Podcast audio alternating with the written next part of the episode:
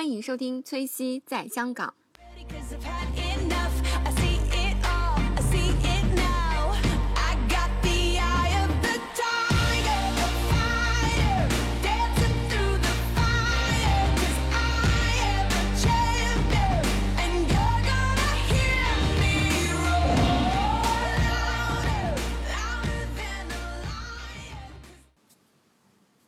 Hello，大家好，欢迎收听崔西在香港第九期节目。这期节目我为大家请到了一位爱喝茶、懂茶的女生花生酱同学。大家好，我是花生酱，很高兴跟大家分享一下我在呃贵州茶的这个喝喝贵州茶的过程中学到的一些知识，跟我的自己的一些体会吧。嗯，嗯，特别深刻。深刻吗？啊、那呃，首先讲贵州茶的原因是，是因为花生酱是贵州人，贵州人。嗯，然后还有就是我的家人中有呃好几位家庭成员是在做贵州茶跟贵州茶有关的事业的，嗯所以就是啊、这十年我就见证了呃很多贵州的茶叶企业，很多民间或者官方的一些工作者为此所做出的努力，对。嗯，对，然后因为这十年也是我经历，就是从一个小女生到一个。呃，自己出来工作，然后自己出来有自己的事业的这念，然后一直因为他的就是精神吧，然后因为我对家里面的这种情怀，然后一直鼓舞我在像香港这样的地方，这么这么多选择的情况下，我依旧坚持我的茶叶作为我的饮品，作为我的第一饮品，然后把它推，希望把它推荐给更多就是爱茶，然后追求健康生活的人士。嗯嗯，对他，嗯，花生酱同学皮肤特别好，是因为喝茶的原因是吧？其实我自己的话，生生活平时因为工作比较累，然后比较忙，然后长期对着电脑嘛，其实就是每天辐就受辐射的时间很长。但是因为茶叶，就特别是新鲜的这种好茶，它的茶多酚可以帮助就是女性。在在抗氧化、延缓皮肤衰老的这个作用上起到一个特别好的功效，而且就是其实喝完茶的很多人都不知道，喝完茶的那个茶叶其实可以就是如果你没有扔掉的话，它是可以做护肤的。就是现在我真的哦对。我爸爸，然后我爸爸身边的一些 一些同事，就是他比如泡了几次茶之后，这个茶茶叶还比较新鲜的情况下，他会来擦脸跟擦手，会发现就是明显的就是色素暗沉的现象有改变，然后会变白，然后他我爸爸之前脸脸上有那种斑嘛，哦。就相当于是可能晒太阳晒多了的，然后擦擦了之后，他的脸就是明显的细滑白嫩，所以他现在就逢人就说啊，就是其实他除了喝之外，还有保养的功效。哦，就是美容的那种的。对，然后或者你可以拿就是那个。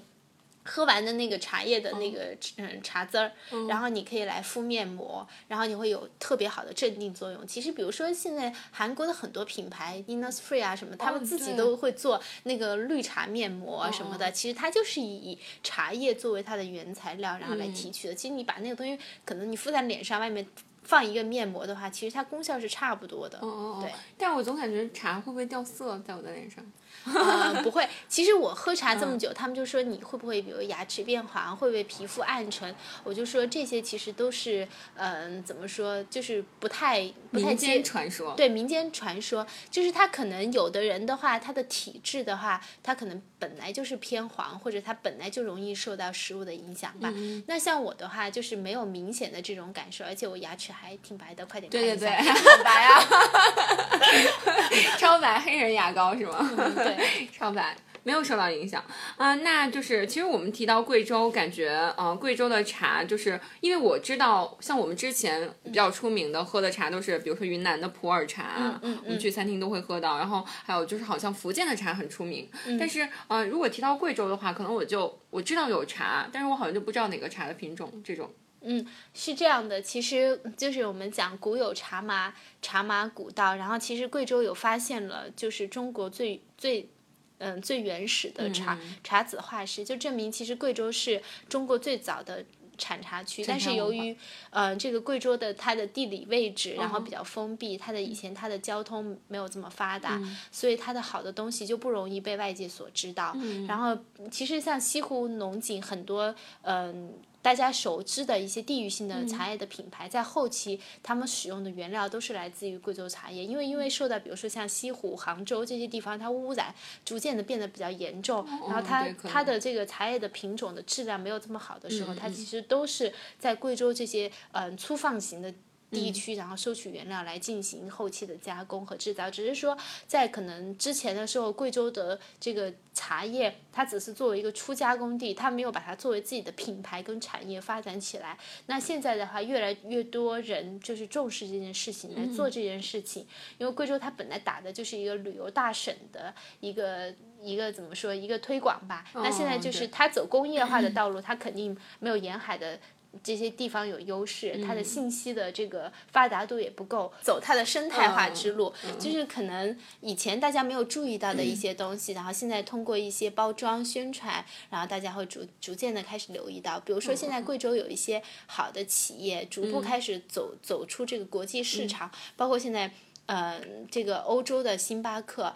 嗯，就大量的像贵州的产茶的这个园区定、定制这个他们抹茶粉的这个抹原茶？对抹茶粉的这个原料就来自于贵州，然后向某一个企业定制，然后所以就也就是说贵州这个茶叶已经走出了它国际化的道路。好厉害啊！嗯，没有，只是我因为我在香港，嗯这几年我是喝茶最多的这几年，因为我感受到，比如说香港的压力比较大，然后节奏比较快，然后我也感觉到就是生活上就是有时候会就是烦心的时候，我也会就是想要静一静，或者就是有时候睡不好觉，第二天工作的时候，我也希望有个东西可以帮助我醒神。那其实茶叶它本来就有这样的功效，它可以刺激你的神经系统 这样子。新陈代谢这样。对对那就是之前你说到抹茶，给大家普及一下，抹茶到底是什么东西？嗯，其实抹茶，我们讲的抹茶粉，像日本最出名的就是它的，它是一种茶叶的提取物，就是将新鲜的茶叶，然后就是经过一定的加工，然后把它变成粉状的一个物质。其实它的原生的就是来自于茶叶，只是因为它的口感上可能更近，就是我们现代人或者年轻人的一个品味，就是它把它做成抹茶的饮料也好，抹茶冰淇淋也好，所以它更加的就是走商业化的路线。所以现在也是贵州茶它要做的一条路，就是它要让更多年轻人、更多的消费者的群体不再对一个茶文化然后望而却步，可能更就有一点那个太高大上了。高大上，或者觉得它贵，或者觉得好的茶是不是就真的是我们普通百姓无法消费的？因为现在的话，我们要把它做成一个快消品，就像我们经常举个例子，就是立顿。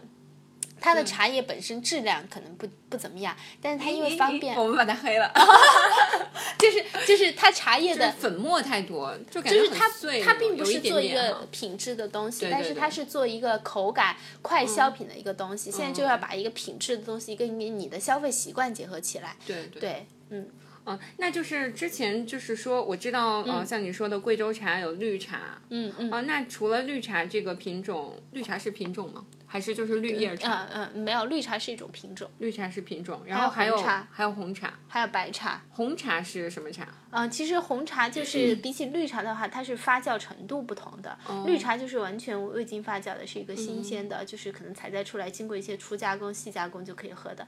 然后呃，红茶就是属于半发酵茶叶，就是它的原料跟绿茶是一样的，但是它会经过一些工艺。那比如说你们所大家所熟知的铁观音，现在贵州有一个茶叶的企业，它也在做，就是它将这个福建的金观音这个品种，然后移植到贵州去种植，然后再经过特殊的工艺酝酿出来的一种茶叶的品种。哦，这样子，那就是其实我个人的理解就是红茶、啊、绿茶的区别主要是在于。就是泡出来的颜色嘛，好像红茶泡出来就是颜色变深了。红茶泡出来是红的，然后绿茶泡出来是绿的。如果你要从颜色上理解，是可以这样。对，就是这样。然后可能发酵茶，像普洱茶，它也是泡出来就是颜色比较深。对，普洱就是全发酵茶，嗯就它发酵的时间比较长。那可能它发酵时间长，有的人就说是不是绿茶会不会伤胃？嗯就是因为它没有经过发酵，然后它是不是对你的胃有一些。一定的刺激作用，像普洱茶这种，它发酵时间长了，是不是会有一些内含物质会出来？对，这就是它的在会会在营养成分上的区别。但是就是绿茶的话，它的茶多酚含量又高，那发酵的茶又没有这么高的茶多酚含量，所以就是它。嗯，不同的茶叶的所给你带来营养价值不同。不一样。哦对我个人喜欢喝绿茶的原因，是因为就觉得喝了不困呗。哦，就是茶多酚更高，对，茶多酚对皮肤更好。对它促进新陈代谢。嗯，对，就像你一样。谢谢。那就是刚刚你说的那个白茶呢？白茶泡出来就是无色的，没有白茶泡泡出来也是绿绿嗯色的，就是它颜色没这么深。为什么会单分出来白茶一种？嗯，其实是这样的，就是像贵州，它首先，比如说它绿茶种植面积是第一的，但是它有些地方它的茶叶发，就是它在生长的过程中，它没有生长到绿茶的那一个，比如说标准，然后那就叫白茶。没有生长到绿茶那个标准，什么意思？嗯，就是它的口感，哦还有它的就是成熟度，到就是就像烧开水一样，有些地方可能、呃烧到九十八度这个水就开了，但有的地方它还是要烧到一百度这个水才能开。那那些烧到九十八度，它就不能够再烧到一百度，而然而开了的水就可以把它叫做绿茶中的白茶，其实它就是白茶。哦，那会不会就是相对来讲说白茶的品质就没有绿茶好？应该是从口感上来讲的话，白茶会比较清淡一点，嗯嗯。它的内含物没有绿茶这么多，但是它稀、就稀少，所以白茶相对是比较贵的。嗯嗯。对，比如说女性的话，更多可能喜欢白茶，我自己也比较喜欢白茶，就是它没有这么浓厚。哦，对，我好像没有喝过白茶。啊，下次 下次再给你试一下。哦然后，贵州贵州比较出名的就是那个茶类的品种呢，是嗯，像我自己比较比较喜欢喝的就是绿宝石。哦绿宝石。呃，它属于茶叶的一个品牌，它也是一个怎么说绿茶中的典型吧，就是它的叶子比较粗大一点，喝喝上去有糯米的香味。哦，真的对啊，就在九龙塘，就是香港这地方九龙塘那家就能买到就能买到。绿宝石。对，然后还有就是雷公山的银球茶，我自己也比较爱喝。就银球茶，它就是属于一个小球一个小球那种。对对，而且它现在包装可以就是一个小包，然后一个小球这样子，嗯也方便，非常方便携带。其实贵州很多好的这些嗯茶叶吧，它做的都还是比较人性化的，不会是一出来你得携带一大包，或者那种就是得揣一大堆，然后散茶，它不是，它全是精细化的包装，有的像包装成烟一样，就是拿出去人家还以为是一条烟，然后烟里面又有一小盒小盒的这样子，然后你一次你吃饭你带一小盒，就是自己一些比较追求品质的人是会这么干吧。嗯，吃饭带出一小盒，然后怎么泡呢？对啊，就就就让服务员给你，比如你自带一点热水是吧？然后给开水放开水放进去。就可以了。哦，对。那还有还有没有其他的茶种可以推荐？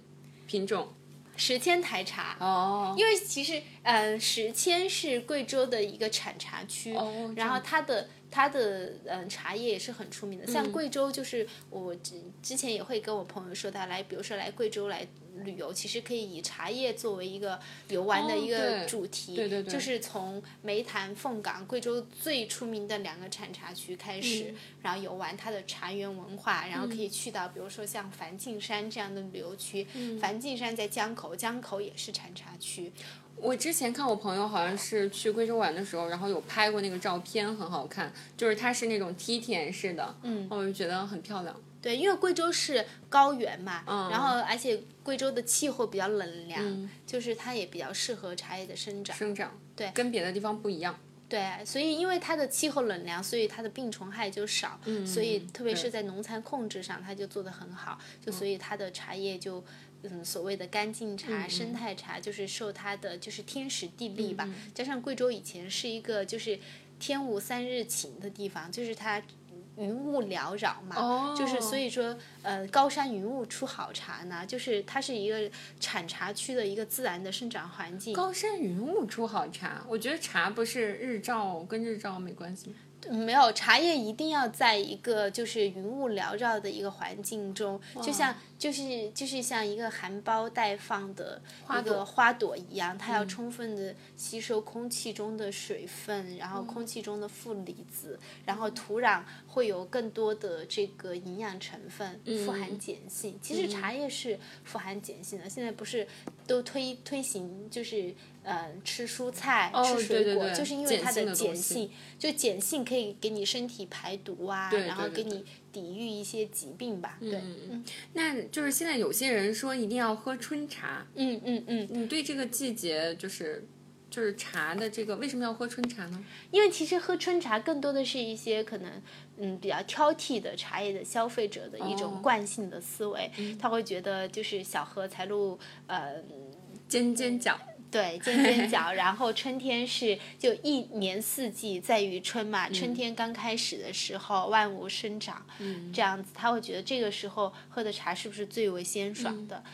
但其实有一定的道理吧。但我个人就是可能我也自己也没有到那种程度，比如说我喝贵州的春茶、嗯夏茶，甚至它的秋茶，只要它的这个保存，就是我们绿茶一定要放冰箱里面保存嘛。绿茶要放到冰箱里的。对，因为保持它的鲜爽口感度，要放到冰箱。那红茶这些发酵茶就不用了。然后你放到冰箱里面，你喝，可能你半年以后，像我的话喝，只要我保存的好，密封的好，放冰箱里面，我其实是感受不到它的这种呃区别性的。那那天我也问了，就是相关的一些工作人员，他说其实就是反而对于很多胃不好的人，就是第一波茶，就所谓的春茶，它的刺激性是比较高的。哦，对，就是说它那个浓度、那个味儿很足。不是味很足，就是它的这个它的营养物质它没有完全的，就你放一放，它的有一些营养物质可能会弱化嘛，但那些营养物质可能跟你的胃酸可能会起一些作用，然后导致、嗯中医或者民间一些说法觉得有点伤胃这样哦，子。伤胃。那对于胃不好的人，其实是可以之后就是没有这么鲜爽的时候喝，但是一定要还是要放冰箱。嗯嗯，改天可以给你试一下。我办公室，我办公室的那个冰箱里面全是我的茶。全都是我的茶，然后有白茶，然后有绿茶，然后我自己的话也会推荐我自己的同事哦喝，对然后他们喝了之后都会觉得，嗯，你这个茶不错，然后我就会一系列的开始给他们介绍，我说，因为贵州是一个山清水秀的地方啊，对对对对我说你看，我说你看到这么美的图片，就会想说，这你的东西是不是会很好？因为它就是。原产地的东嗯西一定是最好的，就是基因嘛。讲一个东西，我就讲它的基因好，嗯基因好，然后它不用不用做任何的处理，可嗯能它就是与生俱来的这种特性，得天独厚的。对得嗯天独厚的优势。但我觉得就是，呃因为我之前听朋友讲，好像英国人也很喜欢喝茶。但我现在想一想，听完你说，我觉得好像是中国传过去的，还是就英国的茶？你觉得和咱们贵州的嗯那种区别啊？你觉得在哪里？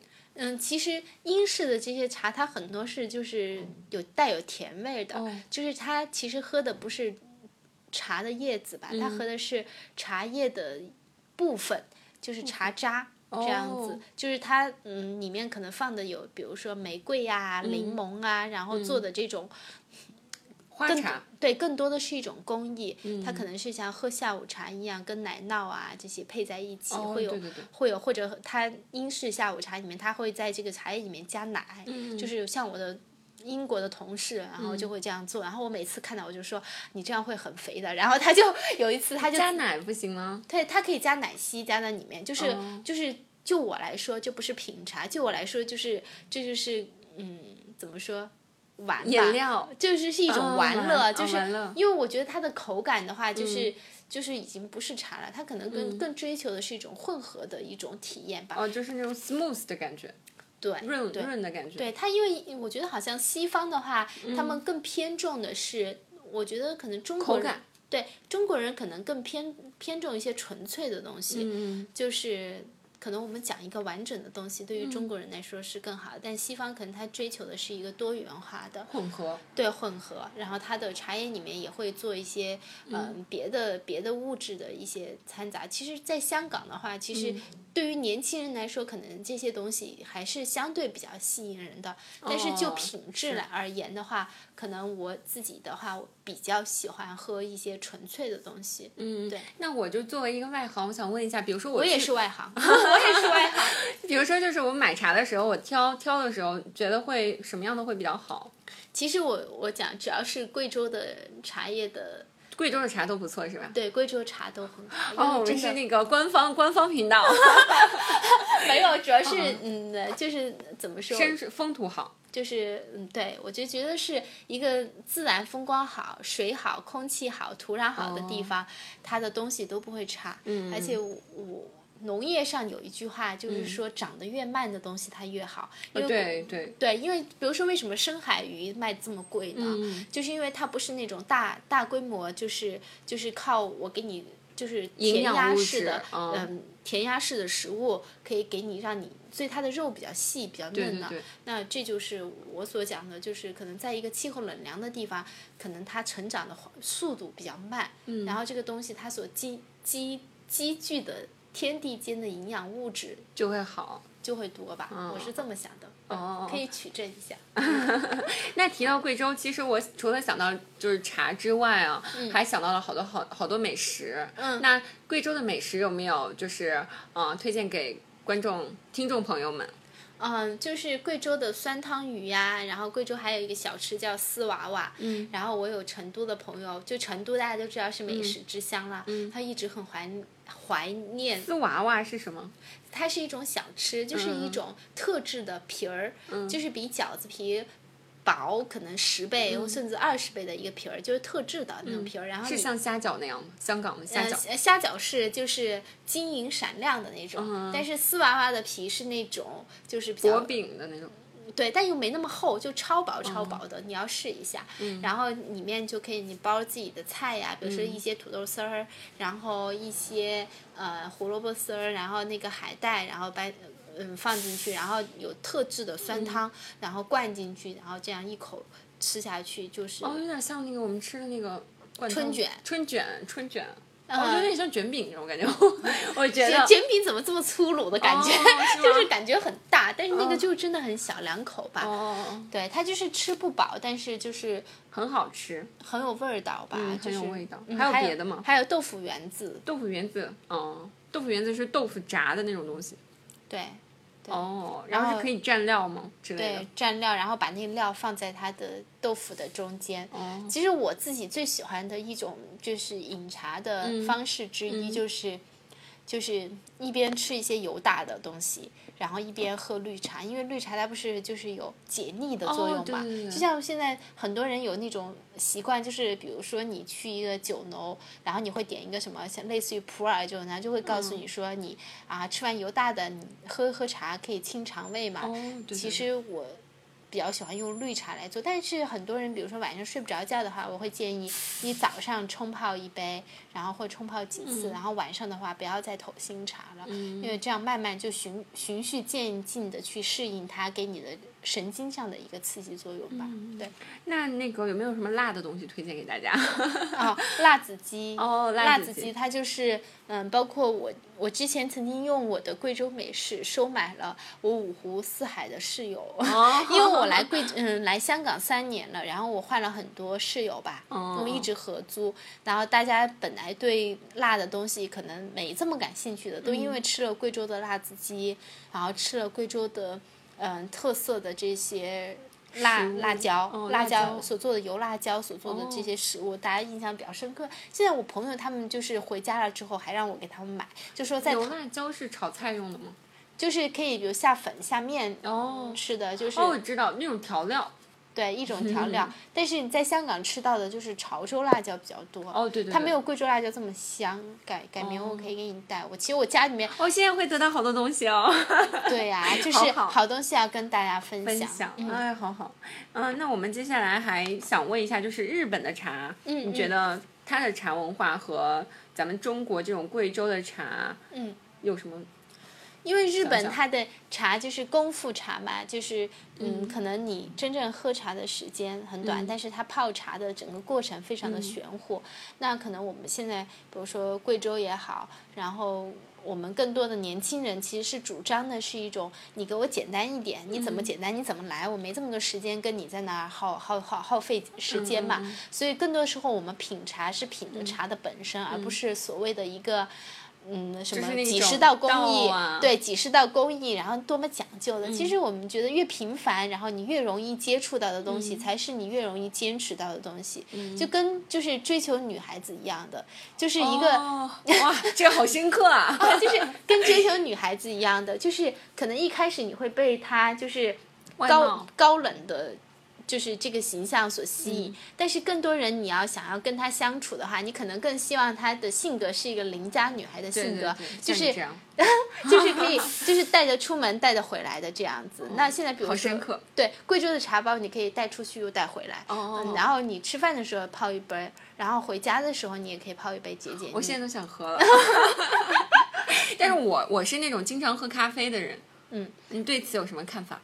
其实我觉得是每个人的口感跟选择吧，但是也有可能是你喝了贵州茶之后，你会发现啊，原来贵州茶更适合我。就像我对，就像我之前没有自己没有喝的时候，我也嗯会买那种、就印尼的那种印尼的咖啡粉来来家里面自己磨，你知道吗？印尼哦，因为印尼不是产咖啡哇吗？格调好高。对，然后然后喝黑咖啡这样子。啊但我喝了一段时间之后呢，我会发现啊，其实可以换一换别的。然后我就试了可能贵州茶，然后这几年就没有断过这样子。哦就它会变成你的一种消费习惯习。惯，嗯，就和我们喝现在喝咖啡一样，逐渐就用茶替代。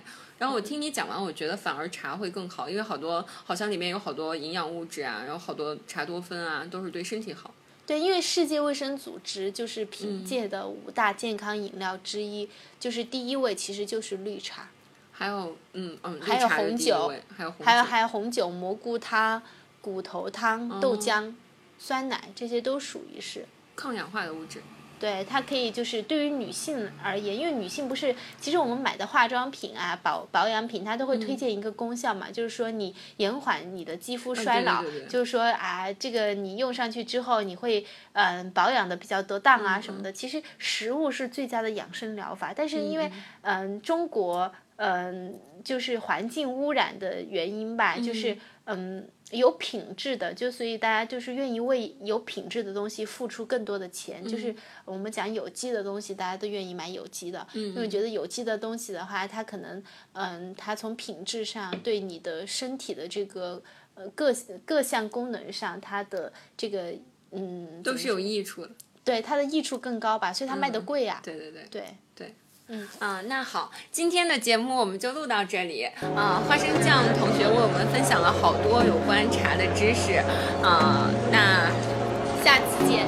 好，嗯，拜拜。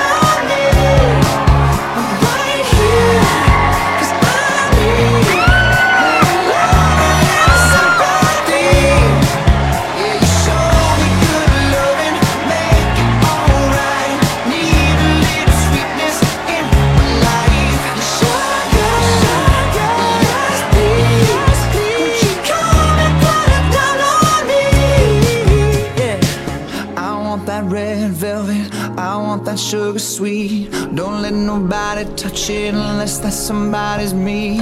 I gotta be